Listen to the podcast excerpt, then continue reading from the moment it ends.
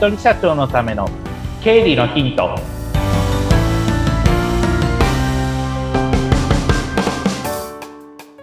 皆さんこんにちは。理財実践塾株式会社の池田孝之です。こんにちは。インタビュアーの水野紅子です。本日もよろしくお願いいたします。お願いします。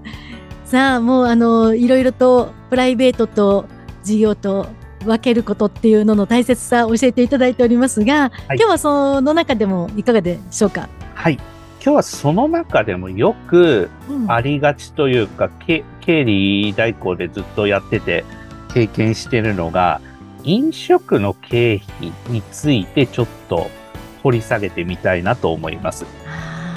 これは皆さんどうしようかなって思っているところじゃないかと思います？絶対に皆さんの、あの、領収書を見ると必ずと言っていいほどあるのが飲食店の経費なんですね。例えば、まあ、お付き合いで飲み行っただとか、うん、あと、打ち合わせで喫茶店に行きましただとか、いろいろ多分あると思うんですね。私ももう、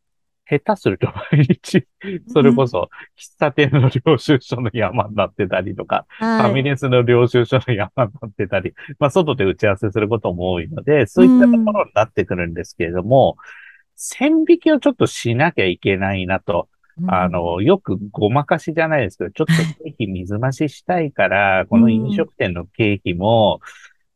皆さんちょっと領収書入れといてくれないっていうふうに言う人も中にはいたりするんですが、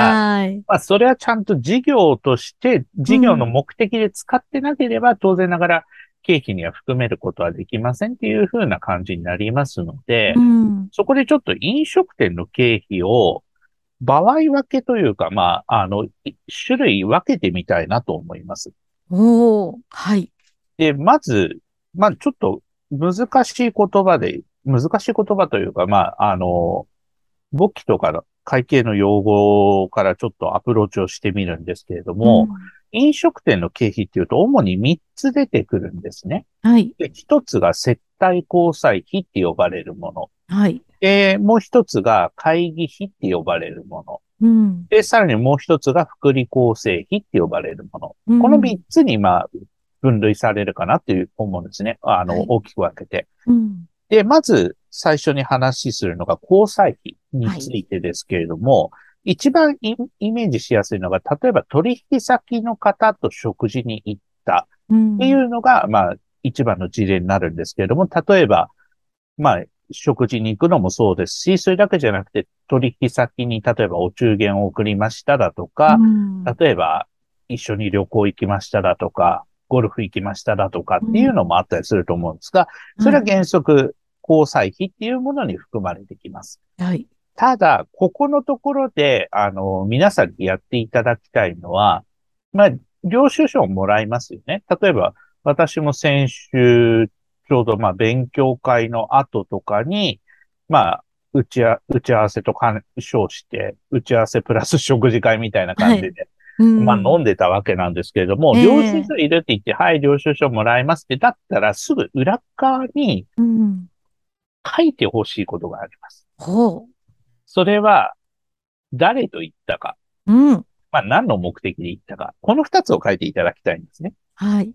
で、まあ、表面には日付と金額と用途は書いてあるはず、はずっていうか、はい、なんかやつ、あの、領収書白紙でボンとくれる人もいるので、それはやっちゃダメよっていうことなんですけれども、はい。うん、あの、まあ、それで領収書、今だったら関熱紙の、あの、日付、例えば2022年8月29日、えー、例えば3800円とかっていう感じで書いてあって、飲食、飲食費としてみたいな感じで書いてあると思うので、そしたら、裏側に、まあ、ベニコさんと食事をしましたっていう、あの、ベニコさんと仕事の打ち合わせ兼ねて食事しましたみたいな感じで、えー、ベニコさん、池田みたいな感じで書いておく。うん、それで、はい、その領収書は取っておく。で、会計ソフトとか入力するときに、うん、まあ、飲食店の経費だけじゃなくて、誰と言ったかみたいなことまで書いておくと、うん、あこの経費はこのために使ったんだなっていうところが明確になってきますので、はい、それはまあ、あの、必ず誰と何のために行ったかっていうのは書いといていただきたいなっていうところになってきます。はい。で、二つ目が会議費と呼ばれるものです。で、会議費は主な目的は、例えばミーティングで、まあ、弁当が出ましたっていうこともあると思うんですね。そういった会議での食事代だとか、あとそれから、例えば、そうですね、えー、ランチミーティングしましょうって言って、うん、おしゃれなレストランで ランチミーティングなんていうこともたまにあったりすると思うんですけれども、うん、そういったものですね。うん、あの、まあ、お酒が伴わない方がいいかなっていうイメージですけれども、はい、お酒が伴ったら交際費かなっていうイメージですけども、うん、はい。で、まあ、飲食店、えー、まあ、ミーティングですね。ミーティングして、えー、まあ、基本的には飲食店のその、費用が1人5000円以下であることっていうところは、まあ、規定としてはあるんですけれども、うん、そういったまあ、弁当代だとか、あと喫茶店とかファミレスで、うん、まあ、ミーティングしたみたいな、そんな時には、まあ、会議費に、うん、えー、参入されるっていう、そんな感じになります。ただ、これも皆さんにお願いしたいのは、領収書もらったら裏側に誰と何のためにミーティングをしたか。えー、例えば、ベニコさんと、うん、えー、例えば、このポッドキャストのミーティングをしました。うん、で、二人で、例えば、900円でしたら、だったら2人で900円なので、ベニコさんと池田っていうふうに書いておいていただけると、うん、まあ、これも後々の参考になるかなっていう感じなので、これもちゃんと何のために行ったかっていうのは、領収書の裏側に書いておいていただけるといいかなと思います。うん、そして3つ目がちょっと毛色が違いますが、福利厚生。うん、これは、さっきの2つと違って、従業員もしくはアルバイトがいる場合にまあ、アルバイトの人と食事に行ったらとか、あとそれから、うん、まあ、レクリエーションみたいな感じで、例えば社員旅行行ったらとか、うん、あとそれからちょっとまあ、食事の経費から外れちゃいますけれども、うん、例えば、香典だったりとか、まあ、誰かが結婚しましたっていう時の、まあ、お金を出しましたみたいなのが、福利厚生費になります。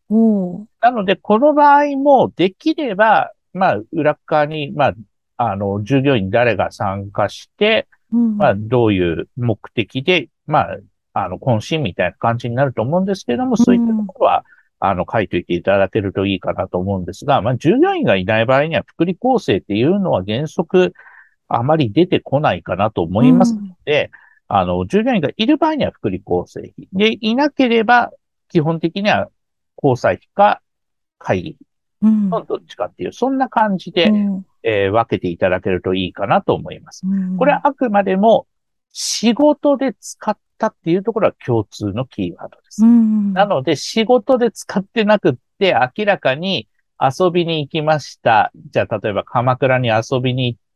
うん、えー、しらすのも食べました。うん、じゃあ、池田さんこれ経費入れてって言ったって、これ何のために行ったのっていうふうに私は返すので、うん、いや、ちょっと遊びに行きました。いや、それを遊びに行ったんだったら仕事に、仕事じゃないよね。じゃあちょっと経費には含められませんって言って、それで返しちゃう事例は良かったりします。うん、そっか。こう、あの、例えば、取引先の人がスポンサーになっている舞台とかコンサートがあります。はい、それのチケットを買って見に行きましたっていうのは接待交際費ですか？そうですね。それは、まあ、交際費。まあ、うん、スポンサーの方、まあ、行くっていうのももちろんやっぱり取引先なので、うんはい、なので、うん、そこはやっぱり取り、あと、接待交際費っていう形で入れていただけるといいかなと思います。うんうんあとは例えば、えー、アルバイトの子が思った以上にものすごく頑張ってくれた。じゃあ今日のお昼ご飯はおごってあげよう、みたいなのは、福利厚生費でいいんですか？そうですね。そんな感じですね。うん、おそうなんですね。ただ、特定の人にっていうふうになると、ちょっとグレーな部分が出てくる。はい、絶対交際費は、あ、ごめんなさい。えっ、と、福利厚生費はあくまでも従業員のためっていうところで、うんうん、まあ、あの、なるべく全員がそれちゃんと今日、あの、ちゃんと受けられるようにっていうところはちょっと考えていただきたいなっていうところにはなりますけれども、うんうんうん、まあそういったところも、あの、もちろん、あの、誰か何人かで、あの、食事行くっていうシーンは当然あると思いますので、うん、従業員さん何人かで、それはもう、あの、福利厚生という形で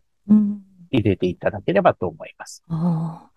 私、あの、会議費っていう認識があんまりなかった。あの、例えば、私と池田さんがこの番組のための打ち合わせをして、今日私がお茶代出しますっていう時は、はい、本当は会議費にしていいってことですかね？そうですね。はい。絶対費だと思ってました。会議費で。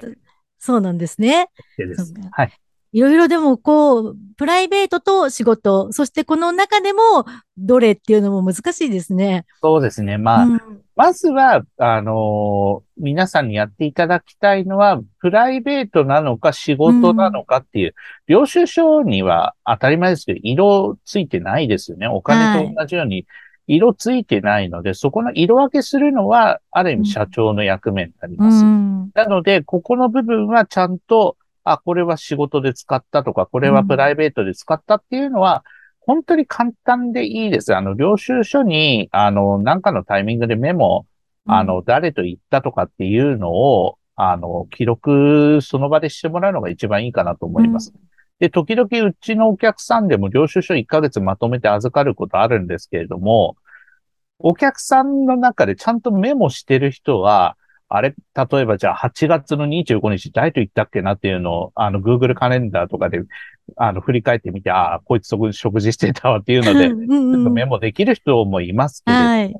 中には1ヶ月経っちゃうと、あれ、これどうしたっけなってわかんなくなっちゃうので、できればもうその日のうちにメモだけでもしておくといいかなと思います。じゃないと忘れます。そうですよね。確実に。あの、どこ行ったっけ？これ何だったっけって。うんカレンダー見て後から思い出すみたいな、そんな感じになっちゃうので、うん、できればもうもらったその日のうちに、あのメモだけでもしておくといいかなと思いますので、それであとはまあ、具体的にこういう目的で使ったっていうところまで、まあ、書いといていただければ、あとはその専門家の人ですね。うん、あの、皆さんの顧問税理士の先生もその辺の判断というのは長けてらっしゃるので、はい、まあ、こんな感じで使いましたってなれば、ああ、じゃあこれは交際費だねとか、これは会議費だね、みたいな感じで振り分けしてくれると思いますので、そういったところの、まあ、事前準備ですね。仕事で使ったか、プライベートで使ったかっていう色分けだけは皆さん、あの、しっかりとその日のうちにやっていただきたいなというふうに思います。うん、はい。まずは、誰とだけじゃなくて、何の目的でまできちんとっていうことが大事ですね。はい。何の目的がプライベートか仕事かっていうフィルターになりますので。うん、はいはいそうですね。はい、めんどくさがらずにっていうことがここにも現れてますね。そうですね。あの、うん、日々の積み重ねなので、経営。はい、なので、一日置いたら、やっぱりその分、枚数増えちゃうし、でも、1日にすればそんな4件も5件も飲食店行かないと思うんですよね。あの、よっぽどはしごしただとか、あとそれから会議で喫茶店何件も回ったってことがない限り、うん、マックス、自分の経験でもマックス5枚。